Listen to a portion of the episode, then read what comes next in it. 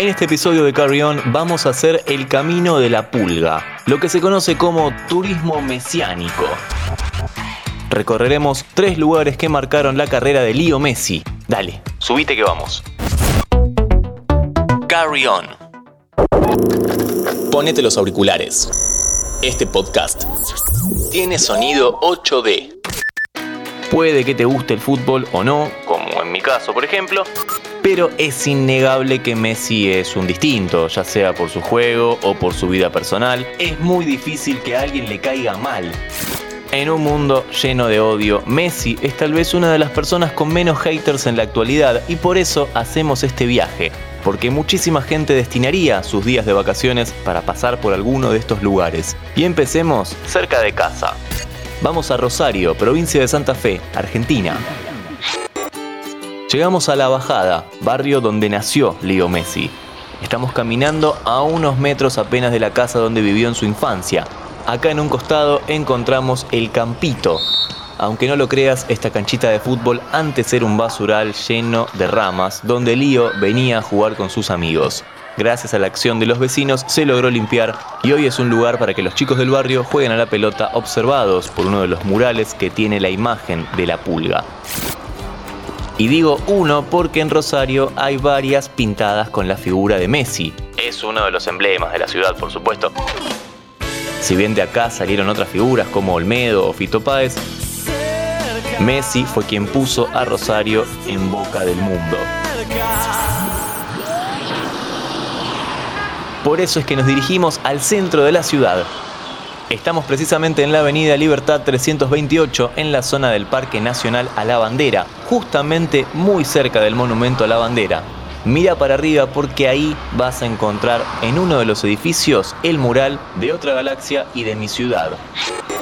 Una obra de 69 metros de altura con la imagen de Lío vistiendo la camiseta de la selección. Fue inaugurado el 13 de diciembre del año 2021 y de cierta manera amplía un poco a otro mural de la pulga que está en su barrio natal, en la bajada donde estuvimos recién. Ese es más pequeño, es de 12 metros de altura y se llama De otra galaxia y de mi barrio. Y tiene la imagen de Lío de adulto y de niño. Digamos que el resto de Rosario no se quiso quedar afuera de la fiesta y armaron esta imponente pintura que decora el centro de la ciudad. Vamos porque estamos en el medio de la calle. Vení, nos mudamos de continente. Si este episodio lo hubiésemos pensado hace un tiempo, probablemente acá terminaríamos. Pero no, no, no, no. Solo vinimos de pasada. Llegamos a Barcelona, lugar que queda un poco vacío con la partida de Messi. Mucha gente venía al Camp Nou solo para ver a Lío, ya sea para ver un partido como también simplemente para conocer el estadio. Luego de su pase al PSG, por supuesto que el turismo de este lugar bajó mucho. Se estiman varios millones de euros como pérdida y hablando de millones, nos movemos un poco. Estamos a 25 kilómetros del centro de la ciudad, en las puertas de la ex mansión de la Pulga. Escucha. Qué silencio, ¿eh? Allá por 2013 se difundieron un par de modelos que serían la nueva mansión a construir de Leo Messi. La idea era que vista desde arriba tenga forma de pelota o de estadio de fútbol, depende cómo se mire. Los artes conceptuales están en internet, pero lo cierto es que la familia de Messi negó completamente que esto sea así. Dijeron que no conocen al arquitecto y que así como están, están bien. Así que solo quedó como un rumor. La verdadera mansión tenía todos los lujos, pero sin forma de pelota ni cancha de fútbol. Y la tenemos detrás de estos muros. Bueno, la ex casa, en todo caso. Y por supuesto, no podemos entrar, aunque en otros episodios ya nos metimos en lugares donde no todo el mundo puede acceder. Por ejemplo, fuimos a las oficinas de Pixar en 8D. Después, si querés, pégate una vuelta y ya que estás, seguinos en Spotify. Cerramos en el tercer lugar que se transformó en el nuevo ícono del astro futbolístico.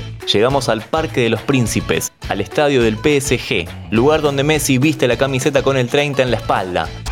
Baja la voz porque acá entramos a este pequeño museo con las copas ganadas y esa camiseta que está ahí con el número 10 que dice Notre Dame es en homenaje al incendio que sufrió la catedral vecina. Y finalmente, vení, salgamos al estadio, la nueva casa de Lío Messi. Desde acá cerramos hablando de quién fue el protagonista de nuestro episodio de hoy. Escucha mucho más contenido en nuestra página web interésgeneral.com.ar.